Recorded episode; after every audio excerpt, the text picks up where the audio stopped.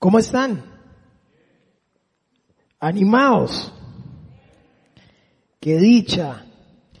Eh, antes de iniciar quisiera, porque tenemos un ratillo de no vernos, quisiera darle gracias a todos los que de una u otra forma eh, sacaron el ratito para darme el feliz cumpleaños ahí, el saludo de, de, cumpleaños, gracias. No voy a decir qué edad tengo para no herir mi susceptibilidad, no son mentiras. Este, pero de verdad gracias, gracias por, por los, los saludos y, el cariño mostrado en cada uno de ellos. Iniciamos, iniciamos una época lindísima, una época de Navidad donde hay decoración, donde hay eh, alegría, donde se comen demasía, donde hay vacaciones para algunos. Y como decían por ahí, la Navidad tiene tantos significados como personas haya en un salón. ¿Verdad? Usted le puede decir aquí a alguien qué significa la Navidad y algunos podrán decir tamales, otros podrán decir toros, ¿verdad? Eh, los que son patronos podrán decir aguinaldos, ¿verdad? Agarrándose la cabeza. El que es empleado podrá decir aguinaldo, pero con la satisfacción de recibirlo. Eh, habrán tantas versiones como personas hallamos en el lugar. Pero hay algo que sí es interesantísimo y es que de alguna forma hay, hay un poco más de dinero, por las razones que sean. Y, y se nota en las calles. Ahora venía en carrera para acá y es increíble andar en la calle hoy. Yo no sé si usted lo notó, es, es, es una pesadilla dantesca, ¿verdad? Pero lo que quisiéramos tocar el tema hoy es, ¿y, ¿y qué hacemos con eso? Hoy vamos a hablar de un corazón generoso, cómo, cómo podemos nosotros activar esto y poder hacer que nuestra generosidad y, y, pueda llegar a las diferentes personas, cómo podemos emular y copiar de algunas personas de la Biblia esto. Y eso me lleva a algunas, algunas palabras, digamos desde el principio. Eh, ¿Cuáles, cuáles, cuáles son las tres palabras que nosotros aprendemos a decir en automático desde, desde niños. ¿Cuál es la primera palabra que usted y yo aprendemos?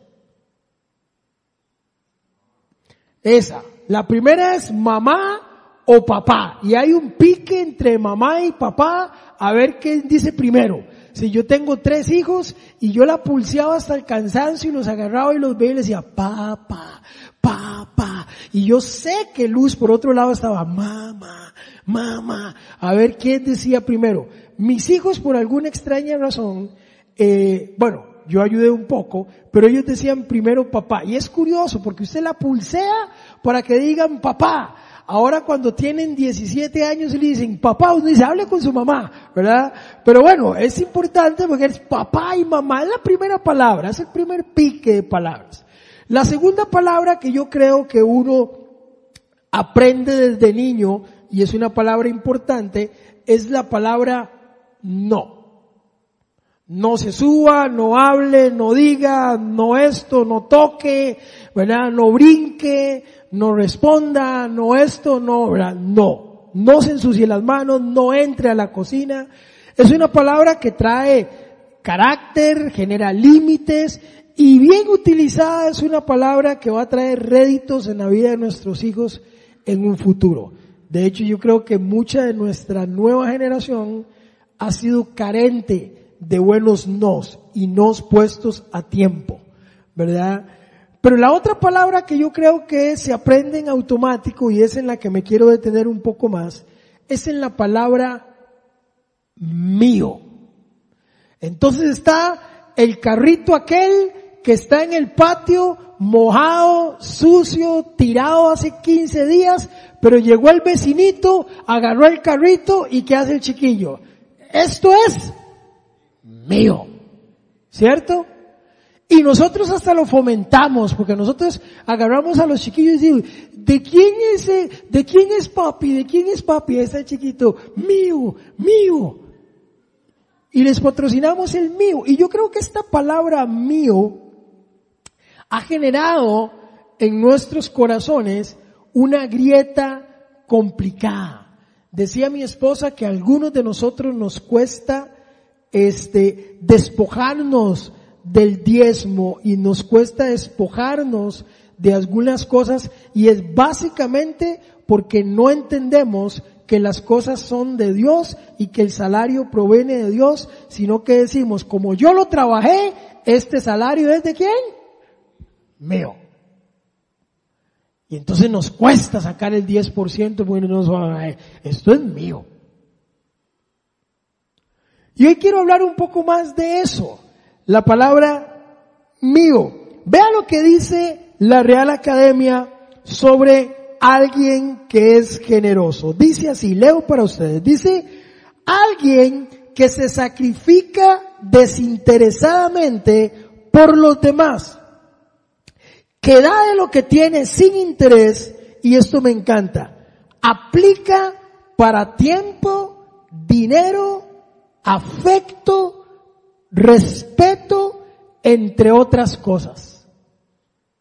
Vean que la generosidad no está estrictamente circunscrita al dinero. Lo vuelvo a leer. La Real Academia dice, alguien que se sacrifica desinteresadamente por los demás, que da de lo que tiene sin interés, aplica para tiempo, dinero, afecto, respeto, entre otras cosas. Y entonces yo quisiera hablar de alguien que la Biblia habla, David, por eso le puse a esto un corazón generoso. Dice la Biblia que David tiene un corazón conforme al de Dios. A mí me llama la atención porque yo aunque analizo la vida de David, no encuentro un corazón parecido al de Dios por ningún lado. De hecho hay que esculcar con lupa para verlo, si se quiere. Pero la verdad es que leyendo estos pasajes me di cuenta que hay mucho que podemos aprender de David. Y quisiera que abramos la Biblia en primera de Samuel a partir del versículo, perdón, eh, primera de Samuel 30, al partir del versículo, al, iba a decir a partir del versículo 9, pero voy a leer a partir del versículo 8. Es decir, correcto. Dice, David consultó al Señor y aquí me llama la atención porque antes de hacer cualquier cosa, David, ¿qué hace? Yo no sé usted, pero yo he metido tanto las patas porque lo hago en mis propias fuerzas, con mi propio intelecto, porque yo creo que es lo mejor, porque yo digo, y alguien me decía a mí, Morris, si usted empezara donde termina todo sería diferente. Y yo le decía, ¿por qué? Me dice, porque usted empieza por donde le da la gana y termina de rodillas. Y si usted empezara de rodillas, no, no, no tendría que pasar todo ese camino difícil de colerones, frustraciones, errores, etcétera, porque termino donde debería empezar. David empieza como debe iniciar. Y es poniendo todo en las manos del Señor. Dice ¿debo seguir a esa banda? ¿Los voy a alcanzar? Hace la pregunta. Persíguelos, le respondió el Señor. Vas a alcanzarlos y rescatarás a los cautivos. Ahora sí vamos a leer el verso 9. Déjeme ponerlo nada más en contexto. Usted lo puede leer en su casa, es una historia increíble. Pero básicamente lo que está pasando es que David llega y encuentra que se le metieron a robar, literalmente. Es como cuando usted llega a su casa, sé que alguna gente lo ha experimentado, debe ser terriblemente horrible, yo no lo he vivido, pero hay gente que llega a la casa, abre la puerta y no hay nada. ¿Se imaginan qué frustrante puede ser eso? Llegar a la casa y que le roben todo. Absolutamente todo. Debe ser devastador. A mi hermano le pasó una vez y, aún todavía no lo ha superado. Hace muchos años de eso. Pero vea lo que dice ahora sí el verso 9. David partió con sus 600 hombres. Voy a leer desde aquí porque ya ni veo estas letras demasiado pequeñas a pesar de que ando los cuatro por cuatro. Dice, David partió con sus 600 hombres hasta llegar al arroyo de Besor. Allí se quedaron rezagados ¿cuántos? Vea, 200 hombres que estaban demasiado cansados. Recuerden que ellos venían de una misión de batalla, llegan y encuentran todo robado y ahí inmediatamente se van. Entonces habían unos que traían cansancio acumulado y es lo que está pasando. Dice, 200 hombres se quedaron porque estaban demasiado cansados para cruzar el arroyo. Así que David continuó la persecución con los 400 hombres restantes. Vea lo que dice. Los hombres de David se encontraron en el campo con un egipcio y se lo llevaron a David. Le, le dieron de comer y de beber. Y le ofrecieron una torta de higos y dos tortas de uvas pasas, pues hacía tres días y tres noches que no había comido nada. En cuanto el egipcio comió, recobró las fuerzas. ¿A quién perteneces? le preguntó David. ¿De dónde vienes? Soy egipcio, le respondió esclavo de un amelecita, o sea, de los que se le habían metido a robar a David. Imagínese usted que usted ande buscando a los que se le robaron y encuentre a uno de sus secuaces ahí. ¿Qué hace? Algunos dirían, le doy la unción del zapato, ¿verdad? Y lo patea uno tres kilómetros en el desierto. ¿Qué haría usted? Dice que David lo alimenta, lo protege y todo. Yo no sé si, yo no sé si yo lo haría. Pero estamos hablando de alguien con un corazón generoso. Y ahí podemos empezar a ver pinceladas de por qué Dios dice un hombre conforme a mi corazón. ¿Y sabe por qué? Porque cuando nos hablamos de ver las bondades de alguien, nosotros los seres humanos, ¿saben qué nos detenemos? En las debilidades, no en las bondades. Siempre vemos lo peor de las personas y no lo mejor, ¿cierto?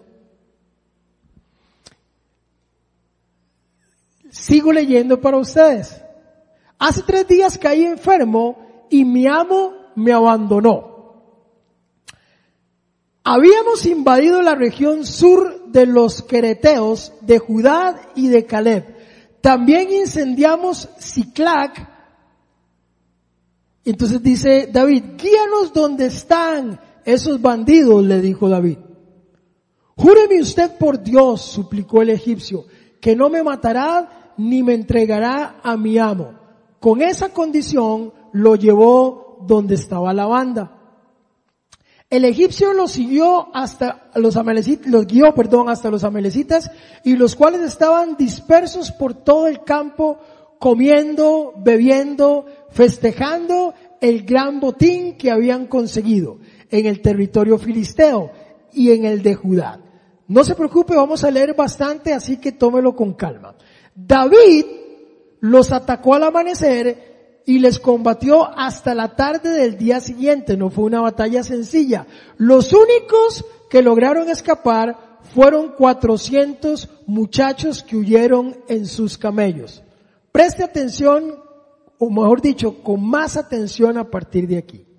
David pudo recobrar todo lo que los amenecitas les habían robado y también rescató a sus dos esposas. Y la vez pasada que enseñé esto en otro lugar, alguien me decía ahí medio bandido, vio que en aquel tiempo tenían dos esposas. Nosotros deberíamos tener dos esposas. Bueno, déjeme decirle que dice que David recuperó todo, no solo lo que le habían quitado, sino más bien las posesiones de ellos mismos. Así que si recuperó a las dos esposas, también recuperó a las dos suegras. No sé si eso es un negocio.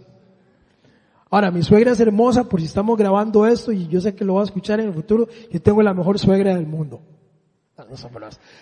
Ella oye, pero no, no son bromas. Claro. Entonces, vea, recuperan todo.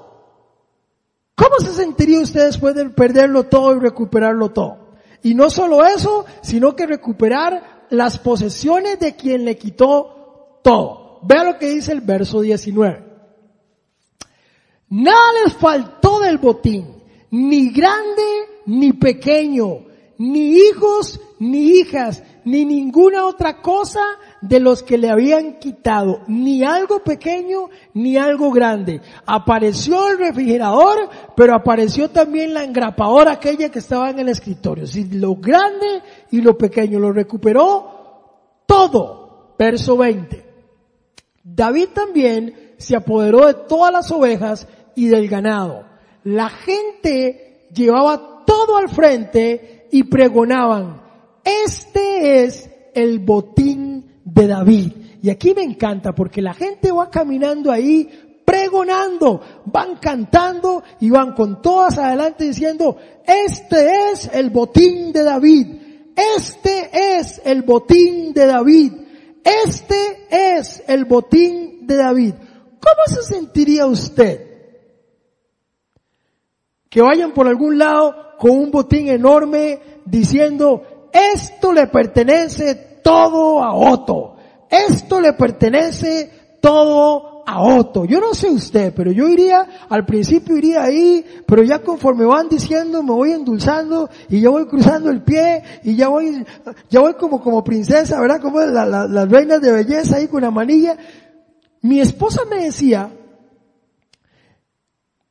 yo recuerdo cuando vino Obama, yo no sé si se acuerda cuando vino Obama, pero aquellas montón de patrullas y, y, los carros y todo, y mi esposa me decía, ¿cómo, cómo se sentirá Obama con todo esa, e, e, ese desfile y gente abriéndole campo y ¿cómo, cómo se sentirá? Seamos honestos, ¿cómo se sentiría usted? ¿El hombre más humilde del mundo? ¿O se le saldría el orgullo por todo lado? Sea honesto. No me diga ni levante la mano. Sea honesto con usted mismo. Yo no puedo hablar de usted, pero yo sé lo que eso provocaría en este negrillo. Yo no sé Obama, pero en este yo le cuento. Ahí saldría yo con el pecho hinchado, por supuesto. Eso, a eso estaba expuesto David. Quiero que usted lo sienta en carne propia porque vamos a seguir leyendo. Vea lo que dice el verso 21. Luego David regresó al arroyo de Besor donde se habían quedado los 200 hombres. ¿Se acuerdan de eso? Los que estaban muy cansados. Muy bien. Que estaban demasiado cansados para seguirlo. Ellos salieron al encuentro de David y su gente. Y David, por su parte, se acercó para saludarlos. Verso 22 y preste atención, por favor. Ve la naturaleza humana. Pero entre los que acompañaban a David había gente mala y perversa que reclamó, estos no vinieron con nosotros, así que no vamos a darles nada del botín que qué de, pues no era que era David. Vea lo que es el corazón de la gente. Los mismos que vienen ahí diciendo, esto es de David, este es el botín de David, este es el botín de David. Llegan donde están los 200 que no fueron con ellos y cuando están ahí y ellos llegan a recibirlos dice, suave, suave, suave, esto es nuestro. ¿Le parece muy humano? ¿Sabe qué es lo que están diciendo? El chiquito que encontró el carro en el patio. Esto es mío. Esto es nuestro. Esto es mío. Que tomen cada uno a su esposa y a sus hijos y que se vayan. O sea, les vamos a dar a la doña y a los hijos que encontramos y agarren y pónganse a caminar. Salados. El botín nos lo repartimos entre nosotros.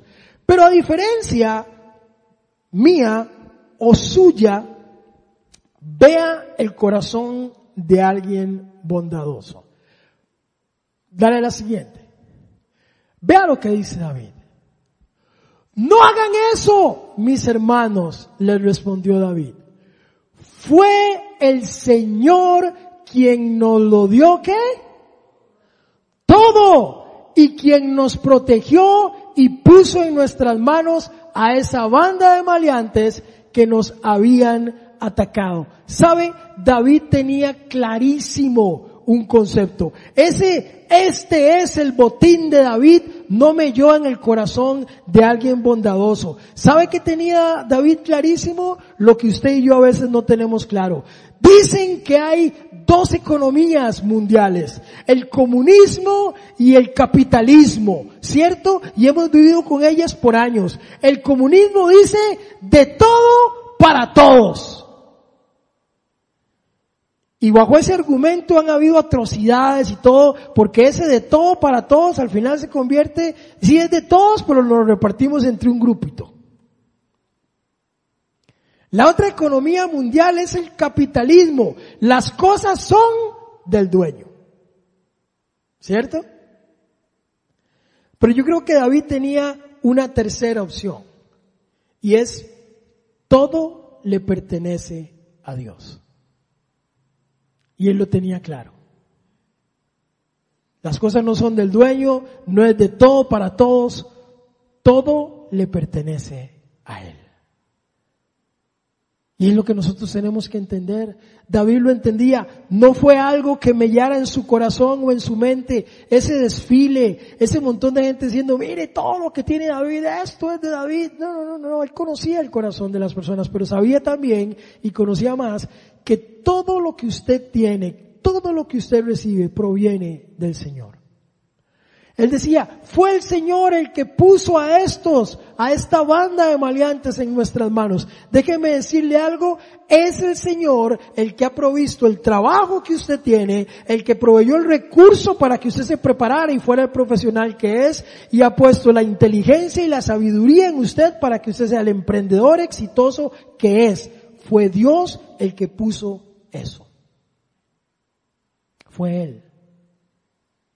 Fue Él. Vea lo que dice el verso 24. ¿Quién va a estar de acuerdo con ustedes? Del, del botín participan tanto los que se quedan cuidando el bagaje como los que van a la batalla, dice David. Esto nos lo repartimos entre todos. Esto es mérito de todos. Esto es, esto es la generosidad de Dios en nosotros. ¿Sabe? Nosotros vivimos en una, en una filosofía del quiero, del quiero, del quiero. Y hay publicidad que todavía nos sigue diciendo, de hecho había una pancarta de una, de una empresa de tarjetas de crédito que dice, acostúmbrate a tenerlo todo. Ahí está. Véala. Pero nadie le dice, apliquen restricciones, lea la letra pequeña. Eso no lo dicen.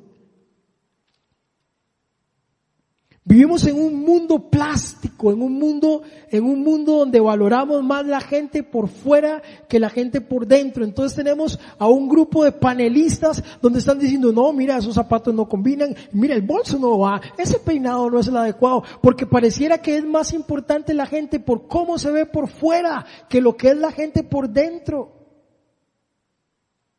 Y evaluamos más lo que se pone y lo que le luce, lo que no le luce, que quiénes son. Y la pregunta no es, la pregunta tiene que cambiar, la pregunta no es si quiero, si quiero, la pregunta es, lo necesito. Lo necesito. Yo quiero que hagamos un ejercicio. Todos los que están aquí van a cerrar los ojos. No se preocupe. El Señor ya restauró mi vida, no los vamos a saltar mientras tienen los ojos cerrados. Cierre los ojos. Yo quiero que haga este ejercicio, que usted empiece a pensar. No le va a ser muy difícil porque lo voy a hacer en algo que es normal y habitual para usted. Cierre sus ojos y empiece a pensar en su closet. En su closet. ¿Cuántas prendas tiene ahí en su closet que usted no usa? ¿Cuántos zapatos tiene usted ahí que nunca se pone? ¿Cuántos? ¿Cuántos? ¿Cuántas blusas? ¿Cuántos bolsos? Yo quiero que abran los ojos. Yo hice un ejercicio con mi familia. Y yo le dije a mis chicos, chicos, vamos a ir al, al closet y cada uno va a sacar una prenda chiva y la vamos a sacar aquí y la vamos a regalar. Y yo esperé en un sacrosanto lugar como la casa del pastor Morris que hubiera un amén popular y todo el mundo empezó a decir, pero ¿por qué? ¿Y cómo? Y yo vuelvo a ver a mi esposa Luz buscando afirmación, ¿verdad? De que sí, chicos, vamos a hacerlo y ella me vuelve a ver como diciendo, de, el ejemplo es suyo y la predica es suya, o sea, si ese rollo es suyo. Y alguien dirá, es que usted no conoce a las mujeres. Necesitamos muchos bolsos. Y alguien dirá, no, no, es que sí, yo lo vi en la mente, pero es que ese vestido que está ahí, no me lo he puesto hace mucho tiempo, sí, porque estoy esperando rebajar unos kilitos para volvérmelo a poner. Mire, usted tiene 10 años de tenerlo ahí, no ha rebajado un gramo y lo sigue teniendo ahí. ¿Sabe qué es lo que estamos diciendo con eso? Yo no me lo pongo, no lo uso, pero esto es mío.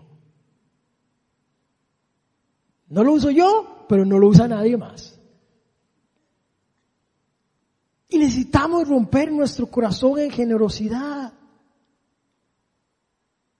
Hacerlo. Es lo que Dios espera de nosotros. Tenemos que hacerlo. Sacar. ¿No me cree? Haga una, haga una, una venta de cachivaches. Traiga cosas a la iglesia. Yo hice, era pastor en una iglesia allá en Coronado. Hicimos una feria para levantar fondos. Hicimos una, una venta de cachivaches y dijimos a la gente que trajera cosas.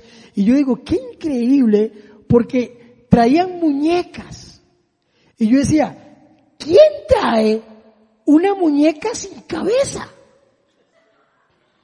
Eso sirve más para un maleficio que para una donación. ¿Quién trae una muñeca sin cabeza? ¿Quién trae un carrito sin ruedas? Déjeme decirle algo, si ese carro no sirve para su hijo, no sirve para ningún otro chico, porque la gente encuentra en estas cosas un lugar para deshacerse de las cosas que no quiere. No es un corazón generoso, es una oportunidad de deshacerse y sacar la basura. No oigo tantos amenes. Necesitamos hacer eso. Necesitamos realmente despojarnos de aquellas cosas. ¿Sabe? Mi esposa trabajaba en Citibank y tenía una compañera que se llamaba Rebeca. Mi esposa le encantan los, los relojes. Le encantan. Si usted quiere ver a mi esposa contenta, un reloj. Y si usted me va a mí con reloj, es ella que me lo regala. A ella le encantan los relojes.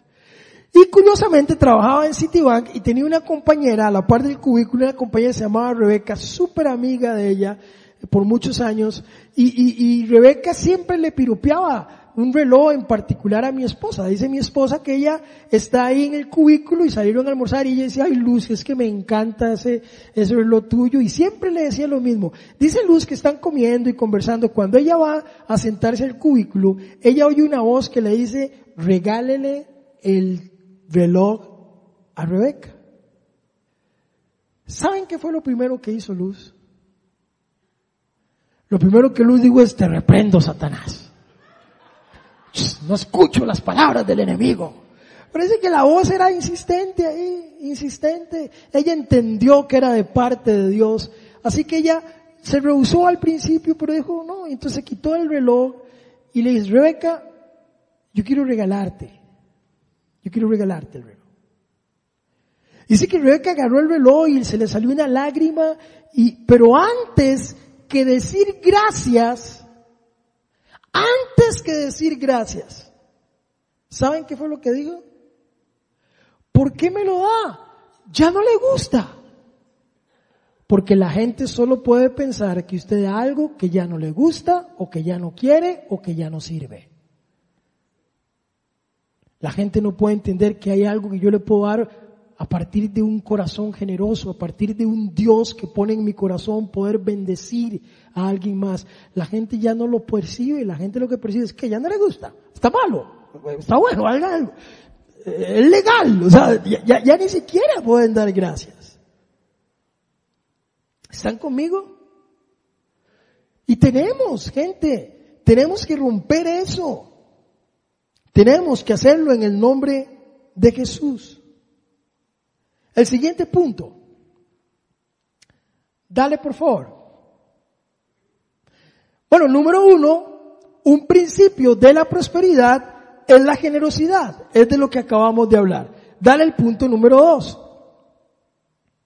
Punto número dos, dar es una disciplina, es un acto de adoración. Mire, disciplina, toda disciplina tiene su premio. Y para esto vamos a ir a segunda de Samuel 24:20.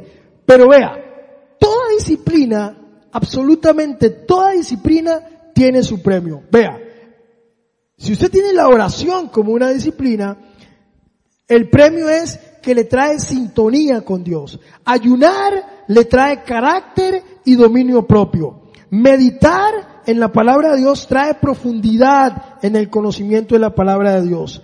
El ejercicio trae salud.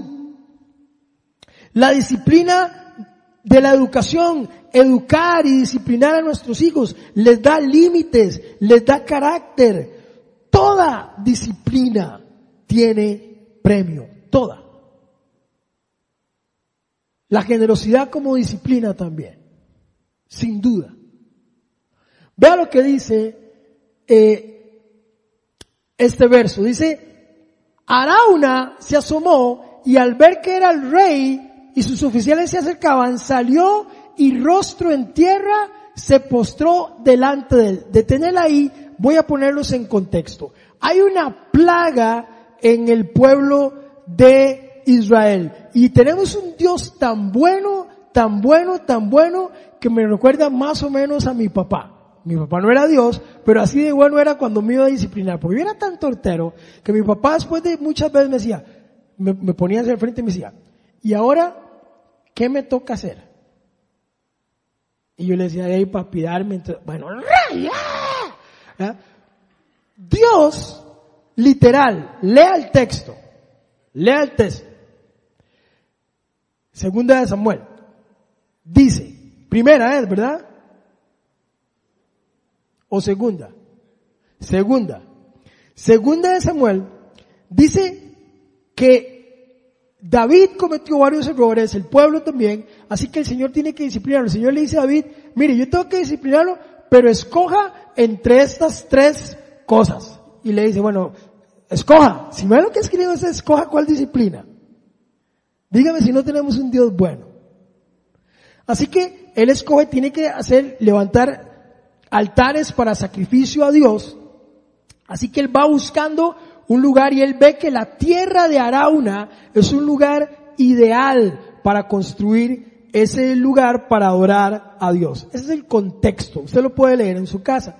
Y ahí nos lleva a esto. Cuando Arauna se asomó y vio que el que venía era el rey David y sus oficiales se acercó y salió rostro en tierra, se postró delante de él y, verso 21, su majestad, dijo Arauna, ¿a qué debo el honor de su visita?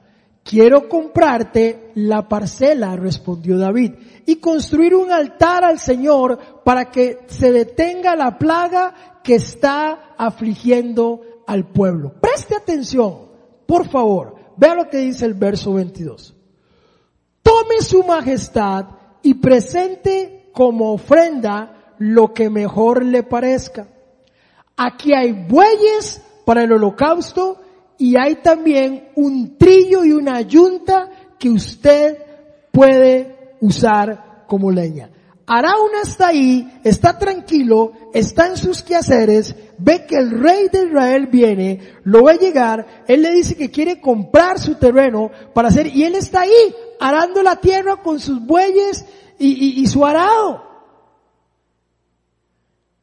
Y cuando dice, no hombre, rey, o sea, lo que usted ocupe es más, mate los dos bueyes, o sea, mi herramienta de trabajo, mate los bueyes, haga el sacrificio y con el arado quiébrelo y úselo para leña, para hacer ese sacrificio para el Señor. Wow. Se dice fácil, pero no lo es. Pero me encanta la actitud de David. Me encanta la actitud de Arauna. Pero vean a David. Todo esto se lo doy a usted, dice Arauna, que el Señor su Dios vea a su majestad con agrado. Pero el rey le respondió a Arauna, esto no puede ser. No voy a ofrecer al Señor mi Dios holocausto que nada me cueste. Y yo digo, ¿sabe qué es lo que pasa en la mayoría de las iglesias cuando dicen, mire, hay una cena que no hay que pagar ni un cinco? La gente dice, vamos a celebrar, ¿qué importa dónde salió la plata? Salió, démosle. No, David lo que está diciendo, ¿sabe? No voy a hacer un sacrificio que no me cueste. Porque si hay que sacrificar y hay que poner leña, ¿qué importa de dónde vienen los bueyes, brother? ¿Y a dónde viene la leña? Y ya está, démosle. No. Eso nos lleva a una actitud de que es alguien más el que tiene que responder, que es alguien más el que tiene que solucionar, que es alguien más el que tiene que hacer. Y si aquí en la iglesia hace falta alguien, ay, ahí lo recogen, yo sé que la gente va a dar. ¿Y usted? Porque siempre hay corazones bondadosos, pero David está diciendo, no, no, no, no, no, no. No voy a hacer un sacrificio que no me cueste. O sea, gracias por su corazón, qué bien por usted, pero eso se trata de mi sacrificio, no del suyo. No voy a ofrecer al Señor mi Dios holocausto que nada me cueste. Te lo compraré todo por su precio justo. Así fue como David compró la parcela y los bueyes por 50 monedas de plata. Allí construyó un altar al Señor y ofreció holocausto y sacrificio de comunión. Entonces el Señor tuvo piedad del país y se detuvo la plaga que estaba afligiendo a Israel. Toda disciplina tiene recompensa. Toda. Aún la bondad como disciplina tiene recompensa. Toda. La pregunta es si usted va a tomar cartas en el asunto. Porque déjeme decirle algo. Siempre, siempre, siempre es más fácil limpiar el closet de alguien más. Voy a aprovecharme que mi esposa no está aquí. Pero para mi esposa siempre es más fácil limpiar mi closet que el de ella. ¿Sabe por qué? Porque a veces yo llego y digo, ¿dónde está la camiseta aquella? Ay, es que usted no se la ponía, no se la ponía, yo la regalé. A veces llego y hay una bolsa así de ropa y veo, y mis pantalones, ay no, usted nunca se los pone y se van para afuera. Y digo, ay, ¿y el suyo? No, es que lo que está ahí yo lo ocupo. ¿Y cómo usted asume que yo no? ¿Sabe por qué? Porque siempre es más fácil limpiar el closet de alguien más. Siempre es más fácil limpiar el closet de alguien más. Y no hay nada más chiva, no hay nada más chiva que ser la respuesta a la oración de alguien más. ¿Sabe? En esta feria que hicimos en esta iglesia, recuerdo que saqué un saco que me había regalado mi papá que yo asumo que se lo había regalado mi abuelo a mi papá, porque era el saco, mire, ni los, ni los Ixos usaban eso, en un saco, la Sonora Santanera era cualquier vara, estampado, horrible, el dinosaurio de los sacos, pero bueno, me lo había regalado mi papá, entonces yo lo tenía ahí guindado, en la vida me lo ponía, pero Dios guarde deshacerme de él. Así que yo aproveché esa oportunidad y lo saqué y lo llevé a la feria esta y ahí estaba y yo lo ponía ahí y, digo, obviamente era un medio chiste entre Luz y yo porque yo decía, qué saco más feo, ¿quién lo va a agarrar? Y estamos ahí conversando cuando yo veo que entra un señor, un señor mayor, con su esposa y entran y empiezan a revisar y él agarra el saco y él lo agarra y le brillan los ojos. Y él vuelve a ver a su esposa y le dice, como diciendo, mira, o sea, lo encontré. Y ella se viene y lo ven, y lo ven por dentro y lo revisan. Inmediatamente la señora lo agarra así y empiezan a echar juntos y llegan a la casa, a la caja a pagarlo. Yo estoy en la caja y le digo, ¿qué le parece? Ay, no, mire, usted no sabe lo que yo le he estado pidiendo a Dios por un saquito así, me decía el Señor. Y ese día entendí que la feria la estábamos haciendo para ayudar a otras personas.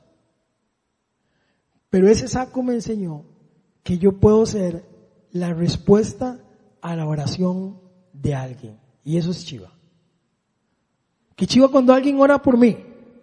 Pero qué chiva cuando yo puedo ser la respuesta a la oración de alguien más. Eso no tiene precio. Y todos queremos que oren por nosotros. Ay, hermano, ore por mí, acuérdense, y le pongo en el chat y oren por mí. Pero ¿cuándo vamos a tomar un paso adelante y saber que yo con mi recurso puedo convertirme en la respuesta a la oración de alguien más? A través de un saco, pero a veces a través de un atún, a través de una bolsa de arroz, a través de un trabajo. ¿Sabe cuánta gente está orando por un trabajo? podamos convertirnos en la oración, en la respuesta a la oración de alguien más. Siempre, gente, siempre es más fácil limpiar el closet de alguien más. Siguiente punto. La generosidad no solo se manifiesta en forma económica, porque este, e, este movimiento de prosperidad y, y, de que Dios, eh, eh, eh, tengo que darle a Dios para recibir algo a cambio, eso ha prostituido la generosidad del corazón de personas. Y la gente se ha sentido abusada. ¿Por qué? Porque conozco muchísima gente que ha sido abusada económicamente a través de la fe. Y su generosidad ha sido atropellada por el mal concepto manejado de algunos de los que estamos a este lado, de algunos de los líderes que no hemos sabido controlar eso. Es un mía culpa que tenemos que hacer los que estamos a este lado. Y ahorita vamos a hablar de eso en el último punto. Pero sabe, la generosidad no solo se manifiesta en forma económica. Eso de que todo en el cristianismo tiene que ver con plata, eso no es cierto. Y yo le llamo las, las famosas 3T. La generosidad tiene que ver con, y, vieron una definición que decía al principio de la Real Lengua Academia, de, la, de la Real Academia Española, que decía que todos esos términos de bondad y de dar sin interés, etcétera, aplicaba para tiempo, dinero, o sea, Cosas que no tienen que ver necesariamente con dinero. Yo le llamo las tres T. Si usted apunta, apunta. Tiene que ver con tiempo, con talento y con su tesoro.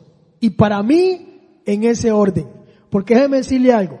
Si hay alguien que no tiene problemas de dinero, es Dios. Y, y estratégicamente lo pongo de último. Porque el dinero es importante, las cosas se mueven con dinero, pero lo hemos puesto esto de primero y eso no es lo que Dios quiere. Tiene que ver primero con otras cosas en las que usted puede manifestar su bondad. Y primero tiene que ver con tiempo. Tiempo.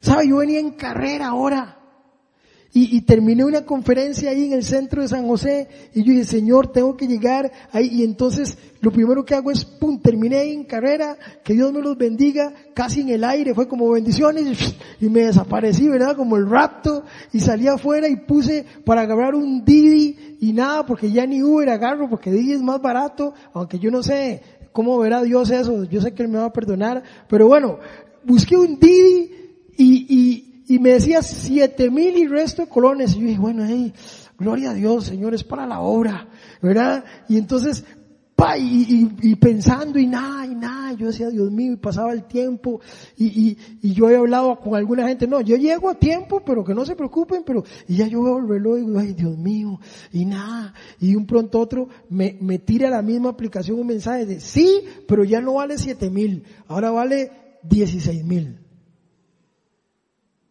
Y yo dije, te reprendo Satanás. Entonces, pum, puse Uber y pa, 22 mil. Y yo dije, seringa, por fe, ¿verdad? Entonces me quedo ahí esperando y otra vez, y vuelvo a poner y me pone 7000 la aplicación, ¿verdad? Y entonces yo estoy esperando y pensaba y pensaba y otra vez vuelvo así, ¡pum! Y, y, y, y, y de nuevo, 17 mil. Y digo, no señor, un milagro, padre, soy, soy de los mismos, soy, soy tu hijo, ¿verdad? Y nada, pero el tiempo corre y lo único que hay es un taxi rojo que pasa y me dice, brother, va para algún lado. Y yo, de, si esto vale 17, de este chaval lo tengo que empeñar el reloj ahí, el, parqueo. Y si yo lo llevo, que no sé qué, yo digo, bueno, ay señor, el tiempo, y vámonos, ¿verdad? Y yo me monto, pero sabe, fue muy interesante. No le voy a decir cuánto me cobraron. Me cobró.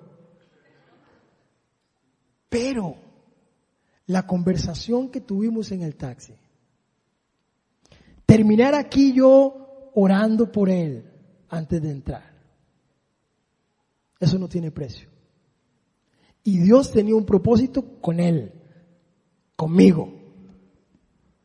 Aunque yo tuviera que financiar su salvación. No son bromas. Aunque yo tuviera que, son bromas. Aunque yo tuviera que financiar el propósito porque Dios tiene un propósito y control de todas las cosas. La plata va y viene. Hace falta y a veces no. Pero Dios, yo puedo dedicarle mi tiempo. Mi tiempo. Tiempo para escuchar a este hombre en medio de las presas, la frustración. Tiempo para llegar aquí, pero el tiempo necesario para que él obtuviera lo que ocupaba. De parte de Dios. Tiempo y estoy teniendo un corazón muy bondadoso, pero con tiempo. No era un Didi, no era un Uber, era él. Era este hombre, era este taxi, él, era él. Talento. Y entonces vamos a, todas las necesidades. A veces la gente cree que en la iglesia solo ocupamos su plata y entonces algunos eh, eh, se despistan y a la hora de la ofrenda entonces eh, van al baño. Mire, Dios no necesita su dinero. Lo digo en el buen sentido. Es necesario, es parte, de hecho déjeme decirle, el más bendecido con eso es usted. Pero él no, pero usted puede dar su talento. ¿Se imagina cuántas cosas ocupa vida Viña Oeste de usted que no tienen que ver con dinero? Que tienen que ver con su tiempo y con su talento. Y ocupamos gente que dé su tiempo para que ese talento de, de, comunicación y ese talento de rozarse con las personas lo pueda usar en la puerta con un gafete aquí y haga sentir la gente como en casa. Si no cuánto talento ocupamos y tiempo de alguien que diga, mire que, mira qué rico me queda a mí el pay de manzana. Bueno, hágase uno, pártalo en pedazos y tráigalo ahí. Entonces está poniendo su tiempo y su talento al servicio de la iglesia. No tiene que ver con dinero necesariamente. Pero yo le llamo a esto la diferencia entre mentalidad de socio y mentalidad de cliente. La mentalidad de cliente es el que viene aquí y entonces si no hay té frío dice, pero en este lugar qué? no hay amor. Ese té frío, solo té frío van aquí, no habrá una limonadilla, alguna otra cosa. Y entonces si por alguna razón las maestras de que, trabajan todo el año alguien no pudo venir, está enfermo, no pudieron cubrir una clase, casi nunca pasa, pero cuando pasa, Se dice, mira, hoy no hay servicio de niños. O sea, entonces yo tengo que aguantarme a mi chiquito ahí todo el rato, entonces ya no me voy a concentrar. Y entonces se sientan aquí y empieza la oración y dice, ay no, pero no es Ronald el que ahora le pusieron a este chaval ahora, eh, entonces ahí será. Y entonces viene la predicación y dice, ah, yo creí que predicaba Ronald y pusieron al negrito. ¿Sabe? Eso es mentalidad de cliente. Es alguien que viene aquí diciendo es que ustedes están para servirme a mí. Y lo que ocupamos es mentalidad de socios. Alguien que diga, mira, no hay té frío, yo voy a traer un pichel de mi casa. No hay maestros, ¿a dónde me inscribo yo? Yo podría ayudar una vez por semana. Y si encontramos cuatro de esos, ya tenemos un mes cubierto. Y tiene que ver con tiempo y tiene que ver con talento. Vean que ni siquiera hemos llegado al tesoro. ¿Están conmigo? ¿Saben? Fui a un congreso en Estados Unidos y avanzo más rápido porque el tiempo me gana. Y aprendí eso en una iglesia enorme. Una iglesia enorme, pero lo aprendí de su pastora en una iglesia llamada Willow Creek. Y llegué ahí a un congreso y, tuve la, posibilidad de conocer a este hombre importante, pastor de esta iglesia, una iglesia de más de 35 mil miembros, eh, eh, más parece un gimnasio estadio que una iglesia enorme, parqueos eh, divididos por, por, por, letras del alfabeto porque es enorme. Hay una parte del parqueo que tenés que tomar un bus que te lleva a la entrada a la iglesia porque el parqueo queda demasiado largo. Y tenemos la posibilidad de conocer y almorzar con este pastor, el pastor principal, Bill Hybels. Y yo estoy ahí y de nuevo me pasaron las de, las de Obama, con Bill Hybels y yo, ah. Y cuando entramos, porque habíamos almorzado afuera, cuando entramos a la iglesia, venimos conversando, y yo digo, yo en mi mente, ¿verdad? Yo digo, ahora imagínense lo que es llegar al congreso al que vengo esa iglesia así, el parqueo así, la entrada así, y yo me bajo del carro de Bill Hybels como si anduviera en rodines, ¿verdad? Levitando así en el aire, todo espiritual, dije yo. Cuando veo que el hombre entra a la iglesia, hace así, y se parquea por allá, y yo digo, pero Don Bill se está paseando en, en mí. Así que yo tengo que hacer la pregunta, brother, ¿Por qué se parquea aquí si lo que se espera de un pastor de estos o lo que se espera del gerente general de una empresa que es que tenga su zona de parqueo ahí, ¿cierto? Y cuando yo le hago la pregunta, ¿y, por qué? Y me dice, porque si yo ocupo uno de los lugares principales y viene alguien que viene por primera vez a la iglesia y no encuentra parqueo, yo no quiero que esa persona se devuelva diciendo, no encontré un lugar. Así que como yo no soy cliente, sino que soy socio, si alguien tiene que parquearse largo y caminar, ese soy yo. Y yo dije, wow, ¿cuánto nos falta aprender? ¿Cuánto nos falta aprender? Y por último, pero no menos importante, bueno, leamos, leamos, leamos la cita que está ahí rápidamente para que el tiempo no nos, no nos gane. Primera de Crónicas, es la que sale, ¿verdad? El rey, dale. El rey David le dijo a toda la asamblea, Dios ha escogido a mi hijo Salomón para una obra de esta magnitud. Todavía le falta experiencia. El palacio no es para un hombre, sino para quién? Para Dios el Señor. Guarde eso en su mente. Dale la siguiente porque tenemos que leer bien rápido. Con mucho esfuerzo he hecho los preparativos para el templo de Dios. He conseguido oro para los objetos de oro, plata para los de plata, bronce para los de bronce, hierro para los de hierro, madera para los de madera y piedras de onice, piedras de engaste, piedras talladas de diversos colores, piedras preciosas de toda clase y mármol en abundancia. Además, aparté de lo que ya he conseguido por amor al templo de mi Dios, entrego para su templo todo el oro y toda la plata que qué. Eso me encanta.